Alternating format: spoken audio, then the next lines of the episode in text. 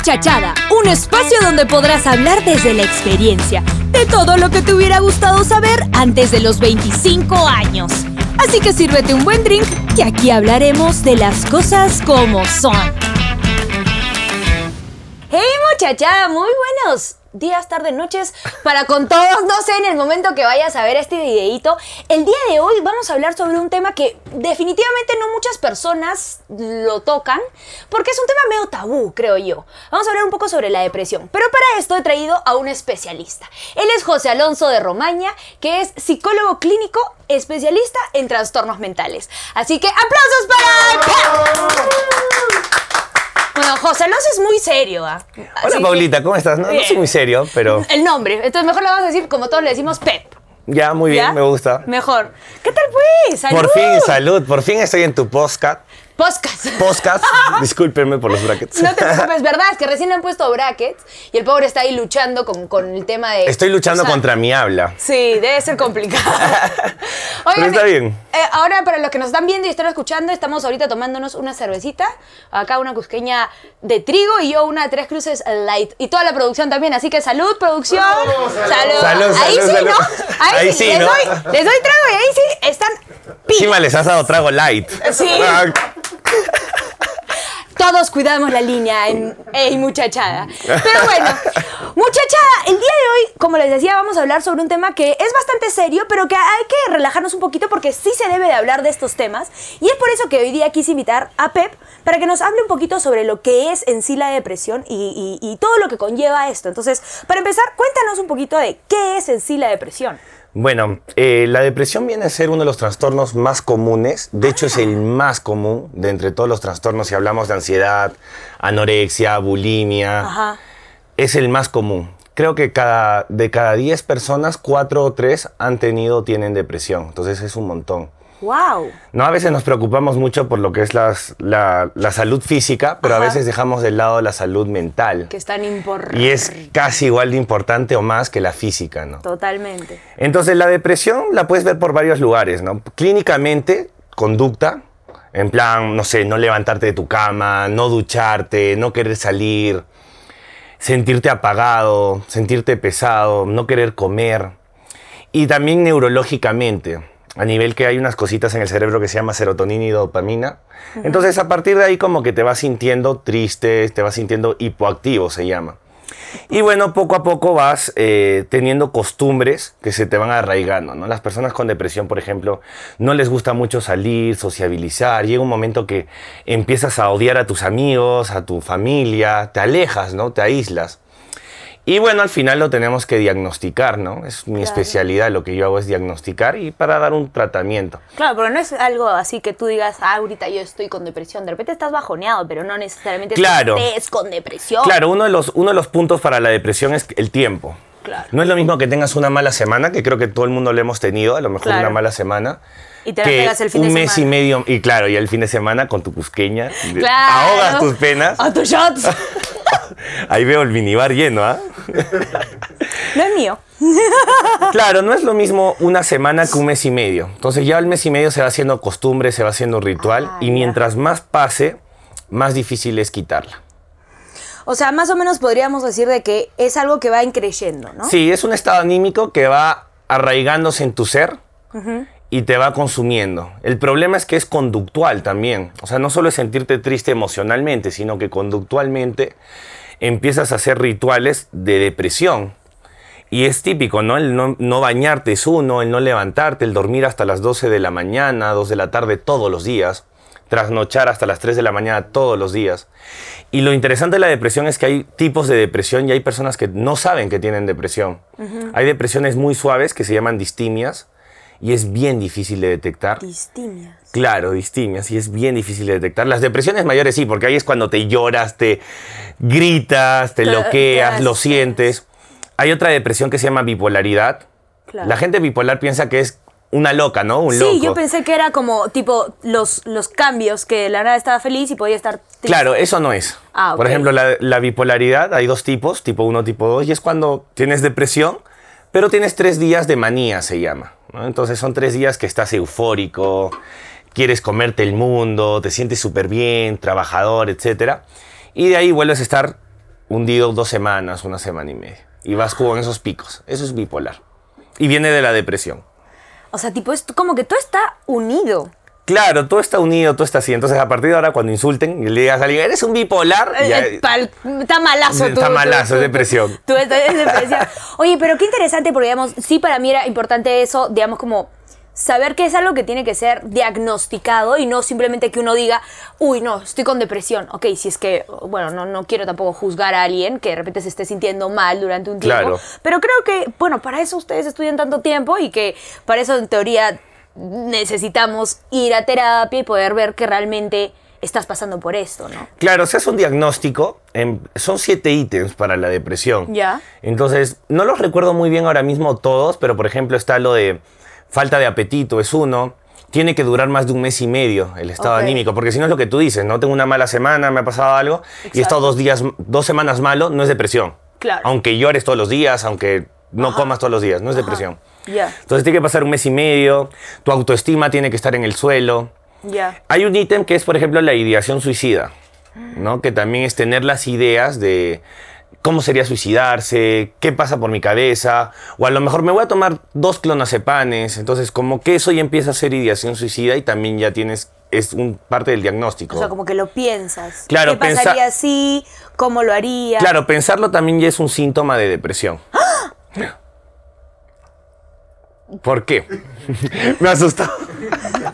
O sea, tipo, yo considero que nunca he sufrido depresión como tal, pero digamos, yo soy muy creyente del tema anímico, eh, Claro. digamos, eh, energético también, y en el cual, digamos, te explican mucho que a veces cuando tienes, digamos, ciertos dolores corporales, eh, vienen con una emoción amarrada.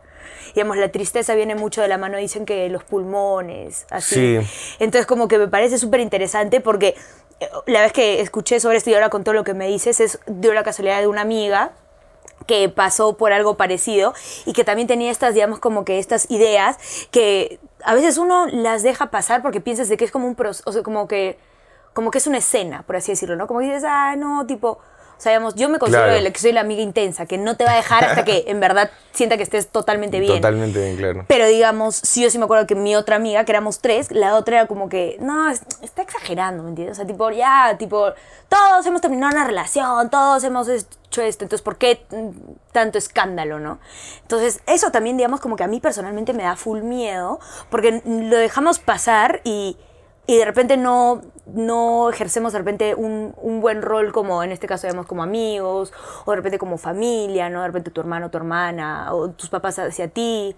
Entonces, ¿cómo más o menos, digamos, tú podrías decir que podríamos realmente darnos cuenta que alguien está pasando o sufriendo por depresión? Que alguien que no eres tú mismo, ¿no? O sea, primero no- nunca minimizarla, la depresión, porque si alguien te dice que realmente está triste hay que tener cuidado, porque nunca sabe cómo puede acabar eso. Claro. Y bueno, ¿cómo ayudarlos? Estás preguntándome. Ajá. Psicólogo, en el caso que necesiten, eh, analizar sus conductas, porque Claro, claro, pero ¿cómo detectarlo primero? O es que la persona solo lo detecta. Sí, o sea, tú tú- mismo tú te puedes dar cuenta. Claro, tú mismo te das cuenta, como paciente, o sea, la persona que sufre depresión se da cuenta de que algo no está bien. Porque lo que tú estabas diciendo, Paulita, es, es maravilloso. Eso se llama psicosomático. Ya, Cuando tú tienes algún tipo de enfermedad mental, también en tu cuerpo reacciona. claro. Por ejemplo, cuando tienes nervios, quieres ir al baño. Ajá. Esa es una reacción psicosomática. Ya. La ansiedad, la depresión también reaccionas con dolores. Por ejemplo, te duele la espalda, te duele el cuello. Y los estados anímicos. Entonces tú mismo ya te empiezas a dar cuenta que tienes depresión. Y a partir de ahí ya vas a un psicólogo. O sea, tú mismo Claro. necesitas la ayuda. Hay en algunos casos que es bien difícil detectarla, que es en las distimias. Ajá. No sé si tienes alguna amiga que siempre sea negativa. Sí. O que siempre, que le dices, ¿Qué? ya, no, ay, pero La va a llover. pinchaglobos, la claro, la pinchaglobos. pinchaglobos, ya. Entonces, ese tipo de amigos que todo el mundo tenemos, a lo mejor decimos, no, es que su personalidad es así. Claro. Pero eso es distimia. Ah, Eso es la distimia, es una depresión que es bien caleta, es bien leve, bien suave. Entonces, este tipo de personas, por ejemplo, eh, vamos a, no sé, a Sogay de paseo. Ay, ¿y si llueve. Ajá. Ya, nos vamos de viaje. Uy, pero el no sé qué. Ajá. Y si, no sé, ah, te has ganado 100 soles, pero han podido ser 200. Pucha, qué ah, rabia. ¿Entiendes? Ese tipo de personas también hay, que ayudarlas, ¿no? Y esto es depresión. El Solo de- que como pasa piola, porque como su estado. Claro, como su estado así Ajá. leve. Entonces, el diagnóstico, sobre todo, en ese caso, te lo hace tu familia. O sea, yo creo que si tú tienes una amiga que es así, o ahora que, que tu programa lo ve mucha gente, tienen amigos que son así, a lo mejor le dices, oye, fácil estás pasando por algo que no debería ser así. No es tu personalidad. A mí me ha pasado, o sea, tipo eso, pero porque yo, yo soy como la amiga psicóloga, me hago, me hago cagado, ¿no? Pero, pero digamos, Así estamos. Entonces, como que digamos, yo soy de las que viene y te dice como que, ay, que no sé qué, o algo, pero hay veces de que, como que las personas lo toman a mal. No sé si en algún momento de repente alguien que me esté viendo de repente se va a sentir identificado porque es como que, o sea, tipo, no, o, o simplemente no, no te quieren contar y no sabes cómo, digamos, ayudarlo. Entonces, ¿cómo como amigo puedes hacer? Si ya sabes, porque tú conoces a tus amigos y cuando Claro. empiezan a, dejan de querer salir, dejan de querer hacer cosas que antes sí hacían y ves que justo ha pasado por algo, por ejemplo, una ruptura claro. evidentemente sabes que está pasando por una situación complicada. Entonces, ¿cómo como amigo, amiga o hermano, hermana? Claro, este, decirle el date cuenta. Ajá, ajá. ¿Cómo puedes hacer sin que suenes muy, digamos, abrasivo, ¿no? Como que, que se sientan muy atacados de repente, ¿no? Claro, la persona, es que es, ese es el, uno de los puntos más críticos. Por ejemplo, cuando en terapia, en mi consultorio, vienen Ajá. niños que tienen depresión, pero no quieren venir, es bien difícil tratarlos. Entonces la persona tiene que querer. Y ¿Has tenido la- niños? Sí, adolescentes. Ah, ya. Trabajaba con niños, te voy a ser bien sincero, pero no tengo paciencia. Ah, ok, ok. Entonces, así, bien sincero, no tengo mucha paciencia. Sí puedo diagnosticar a niños, incluso puedo dar tratamiento a niños, pero no doy consulta a niños. O sea, Ok, no, me, no me ensucio con niños plan, en ese sentido. Ajá. Pero entonces yo sí aconsejaría a los amigos, familiares, si ven a alguien de su entorno con depresión, simplemente decirle, ¿no? Que, que puede ir a peor. Entonces, con ese miedo de que puede ir a peor, que se puede ir a agravar. Y aparte que la vida es una, ¿no? No vamos a venir a vivir una vida en plan... Claro. Y estar mal. Ajá. Entonces hay que invertir también en nuestra YOLO. salud mental. Claro, Sí. YOLO, ¿no? Sí, obvio, ¿no? Sí, es cierto, porque digamos, a- a- por ejemplo, yo soy una persona que cuando, no sé si te pasa, pero digamos, cuando digamos, te va mal, así como que tienes un mal día, y ahí pasan dos, tres días, y tienes así una semana mala, yo sí necesito como que mi momento de apagarme, Y desconectarte. desconectarme, literal, y ya después salgo como el ave fénix. Eso damos en terapia. ¿Sí? O sea, cuando viene una persona con depresión, no todo es habla de tus sentimientos. O sea, por ejemplo, yo estudié en España y, y mi tipo de psicología es cognitivo-conductual. Ya. Entonces, el cognitivo-conductual es el típico psicólogo que te dice, ya, levántate y ¿qué quieres? ¿Viajar? Pues pégate un viaje. ¿Quieres disfrutar? ¿Quieres llorar? Llora. Ya. ¿Entiendes? No es como que hablamos mucho de los sentimientos. Sí se hablan, pero sobre todo es conducta. ¿No? En plan, y es lo que tú dices, ¿no? Pero si te dice, me quiero matar, Ahí sí, de- dependiendo, si es muy fuerte lo de que se quiere Claro. matar y la ideación, y la ideación suicida es muy fuerte, habría que medicar. Y ahora, yo tengo una pregunta con el tema de las medicaciones. ¿La medicación es real que te puedes volver adicto a estas, digamos, a los antidepresivos? Por supuesto. ¿Y cómo puedes los evitar Por ejemplo, eso? los clonazepanes, que son ansiolíticos y algunos depresivos como la sertralina, sí te vuelves adicto. Porque creo que son, nunca los he probado, pero según mis pacientes es un viaje astral que te metes, te sientes súper relajado, súper bueno. El tema de la medicación es que mucha gente cree que la medicación cura. En medicina sí, o sea, tú tienes una gripe y te tomas un medicamento, te curas. Ok. En psicología solo es un pare para que tú estés bien para dar terapia. Ok. Ningún medicamento te cura. O sea, no existe un medicamento que te cure depresión, no existe un medicamento que te cure ansiedad. Claro el como el medicamento de depresión es para que tú... Sí, mira, si había una persona que tiene depresión y estuviera aquí en este sillón, Ajá. no podría estar teniendo una conversación. Porque en cualquier momento se bloquearía y se nularía y sus problemas entrarían, que son los pensamientos intrusivos. Ay, no. Entonces, ¿qué haces con la medicación? Que esté despierto, que te pueda prestar atención. Sí, pero yo, o sea, tipo, yo, yo creo que, o sea, de repente tengo una idea errónea, ¿no? Porque te estoy hablando desde las series también, ¿no? Desde el Doctor House. Pero- ¿Cuánto daño ha hecho O Netflix? sea, según yo, después de ver 16 temporadas de Grey's Anatomy, puedo hacer una operación acá ahora- mismo. ¿ah? Pero bueno, claro, pues 17, 18, 19 casi ya. Sí, no, no, lleva más que los Simpson casi. Sí.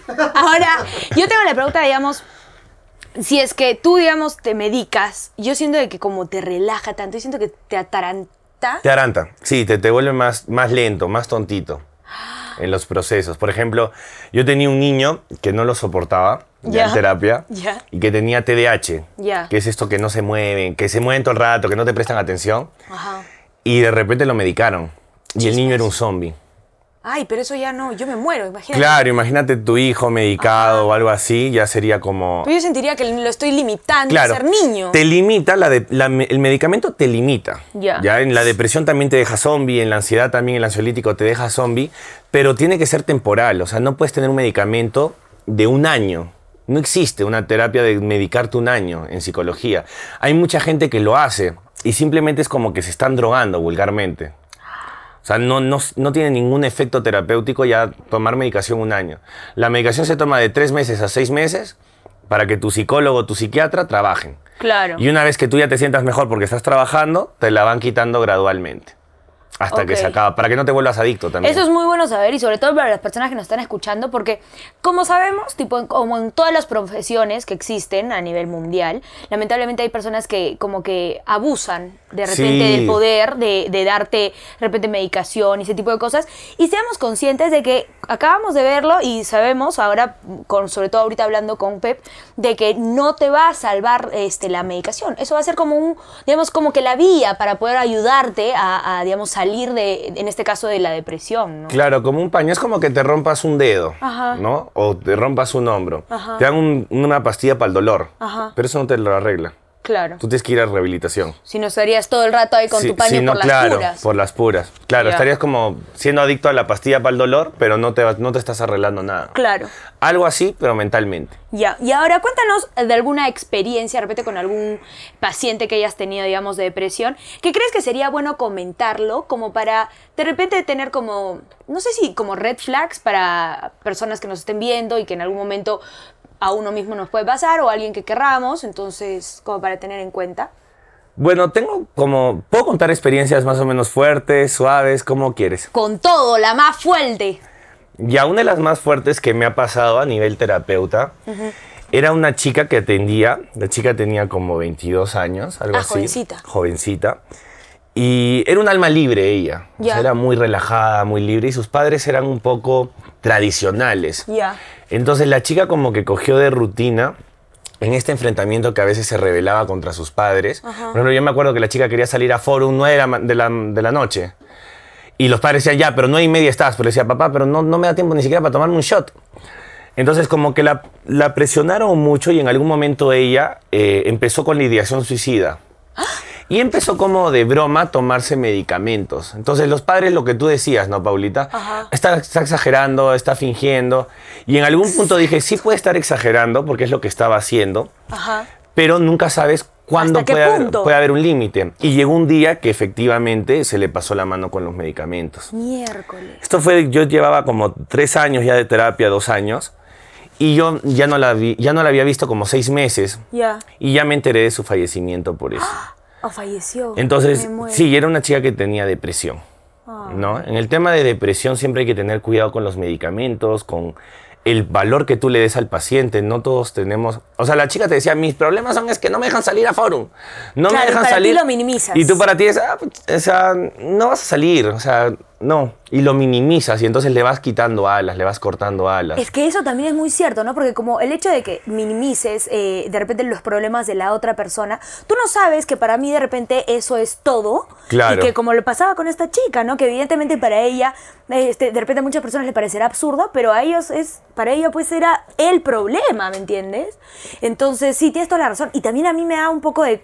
me alegra porque hoy por hoy como que ya se está hablando mucho más de la, digamos, de, de la educación eh, psicológica y también del, digamos, de la terapia psicológica y todo esto, porque pasa eso, ¿no? Que, que como que nuestros papás como que no lo veían tan necesario de repente Claro. el tema de ir a un psicólogo, ¿no? Cuando siempre ha sido importante, pero que se veía mucho como un tabú, o si es que ibas al psicólogo era como que, Está loco. sí, o está pasando por algo muy heavy. Ahora queda demostrado, por ejemplo, que la gente que triunfa no es la gente que te saca mejores notas. No. O sea, los niños, de hecho, los, los típicos niños que te sacan 20. El, ¿Te acuerdas, ¿te acuerdas el típico niño que no te dejaba copiar? Ajá, ajá, ¿Dónde están ahora?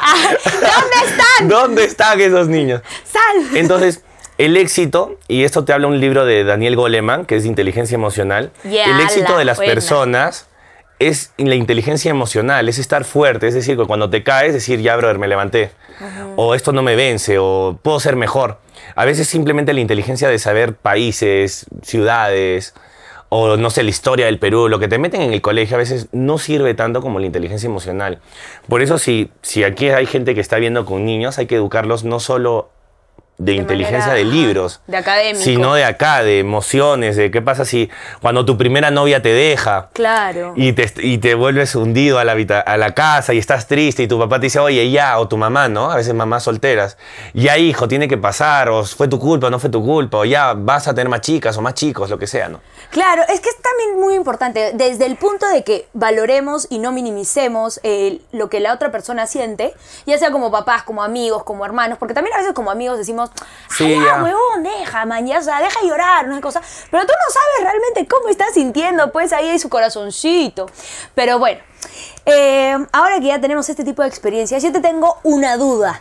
Ahora todas las personas que de repente, ahí ya me voy a poner un poquito más seria, todas las personas que ahorita de repente nos están viendo, uno nunca sabe, repito, de por lo que la otra persona esté pasando. Tú puedes ver de repente en redes sociales a una persona que está súper contenta, que está feliz, que se sube sus stories, pero uno nunca sabe. Y es más, hemos visto bastantes casos de personas famosas que...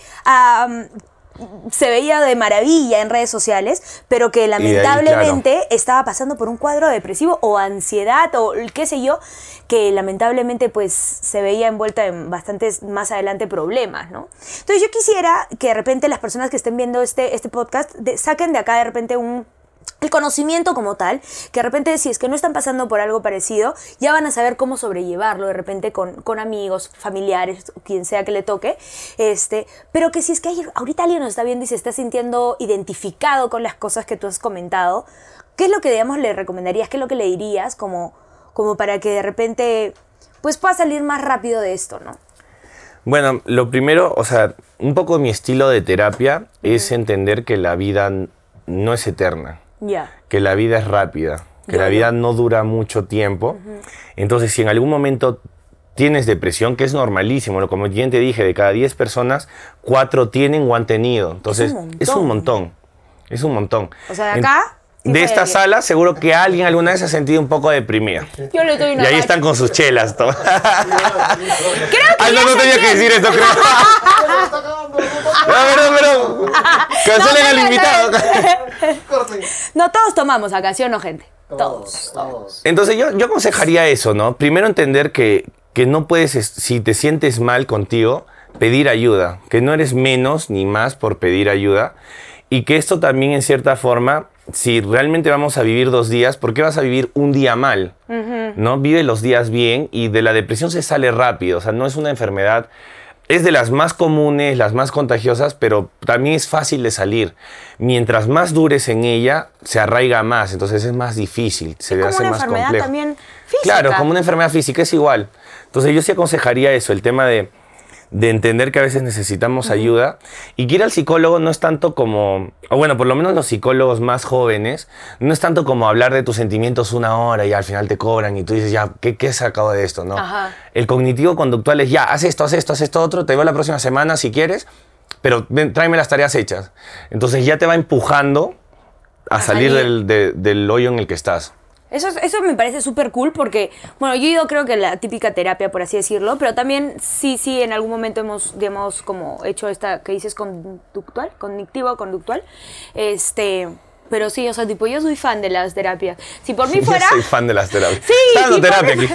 sí, si por mí fuera, todo el día estaría ahí en la psicóloga. Es que es maravilloso, pero también a veces te chocas con la realidad que, que, que, bueno, pues, ¿qué te puedo decir?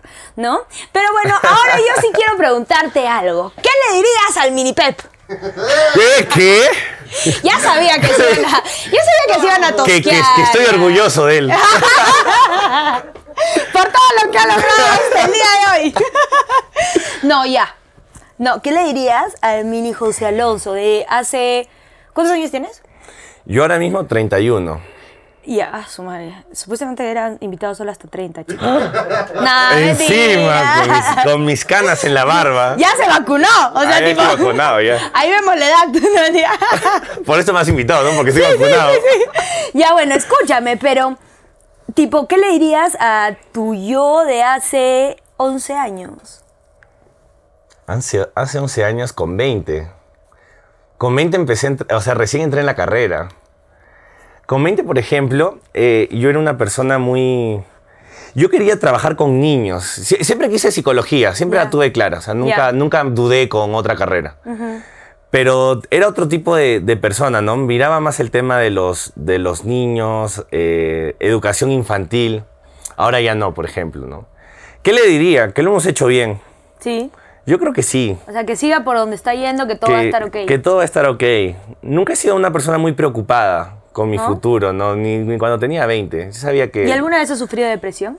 No, nunca me... O sea, sí he estado triste una época. Tuve, tuve una chica que hace... Cuando tenía... Ah, otra vez. ¡Que lo cuente! ¡Que lo cuente! ¿Es de acá de Arequipa? No, no es de Arequipa. Ay. No, no, era de No voy a Arequipa. poder adjuntar la foto. No vas a adjuntar la foto. Pero sí en un momento sí lo pasé mal para salir. Creo que es lo más parecido a una depresión que he tenido, pero, pero no fue depresión. Ya. Pero sí fue como lo más parecido a estar en un bucle de algo que no puedes salir y necesitas ayuda para salir y pedir ayuda a un psicólogo. Sí, en plan, en una ruptura amorosa, que me le pasa a muchas personas. A los tóxicos. ¿Tú eras el tóxico? Yo era el tóxico. No friegues. Sí, entonces como que, como que es para salir de ahí. No, chica, no. Acá no, chica. Chica, cambia, cambia, acaba de decirlo. O ya no, no, pero ya, ya cambié. Ya, Ya fui a terapia. Ya, fui a terapia. Ah, ya es otra Ya- persona. Ya me sané. No, es broma, pero sí, en el sentido de que eso es la única vez que he estado así al punto de una depresión. Obviamente alguna vez se me ha muerto un abuelito y cosas de esas, que te sientes triste o un familiar, pero no es depresión. Ya. O sea, cuando se muere alguien y lloras Duelo. y estás triste, es un duelo. Y es normal. Y tiene De hecho, lo, un proceso. lo diferente sería no llorar, estarías bloqueado emocionalmente. Tiene que haber un proceso de dolor, de que llores, de que te sientas mal. Entonces, sí, yo alguna vez la pasé, depresión no, si soy bien sincero, pero sí, sí la he tenido muy de cerca, ¿no? por familiares, mi mami en algún punto. Entonces ya de cerca lo ves y ya como que ya de psicólogo en algún punto ya, Ya- tienes la experiencia. Exacto. Pucha, en verdad, sí, yo tampoco he sufrido, gracias a, a Dios, ninguna depresión como tal. Sí he tenido, pues, las rupturas. Yo soy pero de la que vive, pero... Ah, sí, o sea, yo ta- estamos, hemos estado tres días. Igual. Lloro. Intensa. Intensa. Yo me pongo las películas así para llorar. Ese es un rasgo de personalidad. Sí, ¿ah? fijo. ¿Qué soy? Extraversión se llama ese rasgo de personalidad. Y- y- a ver, cuéntame. Tú, pues, ¿Cómo es, soy? es- es tú. A ver, ¿cómo- cuéntame cómo soy y te digo qué tan buen psicólogo eres. Pues ya te conocen ya. Pero sí, es extrovertida. A veces hay gente que, que quiere sin límites, sin peros. ah, yo soy así. Yo soy así. Pero eso es, eso es más doloroso cuando se rompe, ¿no? Sí, sí. Es como, es- es como ir de bicicleta en bajada y sin frenos. Ni me acuerdo, ni me recuerdas. Es más, o sea, tipo, antes de la relación que yo tengo ahora, sufrí, eh, había, había estado con este chico literalmente tres meses. Tres meses, ¿ah? Y, Ah, y, tú, y tú ni lloras. tres meses y estuve en una, o sea, tipo que la pasé tan mal y me acuerdo que mis amigas me iban a mi casa y me jalaban, o sea, tipo, me obligaban a meterme a la ducha para que salgamos, pero así, porque no tenía Claro. ganas de nada, yo lloraba y me ponía mis series, o sea, porque ¿qué es lo que pasa? Digamos, que a mí me gusta, digamos, si es que voy a estar triste, voy a estar triste porque después no quiero que de la nada en una reunión me ponga a llorar. O sea, tipo, Claro, yo me encierro una semana, el día 8, con yodo. O sea, sale el ave fénix. O sea, no, olvídate. Eso, eso es bueno. Hay gente que, por ejemplo, no hace A eso. mí me funciona. No, sí funciona. Hay gente que no hace eso y la larga. Entonces ya es depresión. Mm. Ya cuando pasa el mes y medio. Sí, no, yo sí lo vivo. Digamos, yo tenía una amiga que también era como que terminó y no llorado nada. Y yo decía, tipo, ¿todo bien? Pero eso está mal porque después lloras. Exacto. Estás bloqueada. Yo le dije, pero es que, chola, bótalo. Ya, llora. ¿Quieres llorar? Lloremos. ¿Quieres helado? Te traigo el helado. ¿Quieres la película triste? Te traigo la película triste. Te traigo trago. ¿Qué quieres? O sea, tipo, yo soy de la que... Porque a mí Que me los- claro. En todas las relaciones, eh, digamos que, eh, te- digamos, las anteriores que he tenido, en todas he sufrido, pero así, con plazo. Así, digamos, chola, ya, pero ¿hasta cuándo vas a llorar? Mis amigas ya sabían, ya, ¿cuánto tiempo vas a querer? Una semana. Y tú ya, dame una semana. Ajá, dependiendo de la relación, ¿no? Había una que... Alistando el pijama, ¿no? El pijama, el Netflix, dramas. Empecemos hoy por. Habían, habían dos días. Habría una que fue dos días, y es más, creo que dos horas. Y tú sabes quién eres, basura. Yo también puedo basurear. ¿no? Oye, pero creo que lo que tú quieres basurar es la que tú eres el tóxico, así que Ah, eso- sí, sí, sí, perdón, Sigues tóxico. Sí, no. Ay, chica, aquí no, aquí no, chica. Oye, qué divertido. Estoy segura que vas a volver a otro programa para ya hablar. Un día de, de- de pareja. Sí, Porque es lo que más hago, maneras. terapia de pareja con depresión. Van de la Uh. mano. Y es más, ¿sabes qué podríamos hacer? Traer, traer alguna pareja y le hacemos la terapia. Sí, Claro. acepto el reto. Esto, Eso. challenge accepted. Bien. Lo máximo, muchas gracias Pep por venir. Gracias a todos los que nos han visto el día de hoy. No se olviden de seguirnos en todas nuestras redes sociales. Voy a dejarles en la cajita de la descripción. eh, bueno, pues para que lo contacten a Pep si quieren de repente, de repente ahí necesita alguien ayuda. Ya tanto, no solamente en trastornos mentales, sino que también de repente en lo que acabas de decir de terapia de pareja. Así que ahí tienen los contactos de todos. Muchas gracias por vernos y esto fue todo. Nos vemos. ¡Chao! Chao.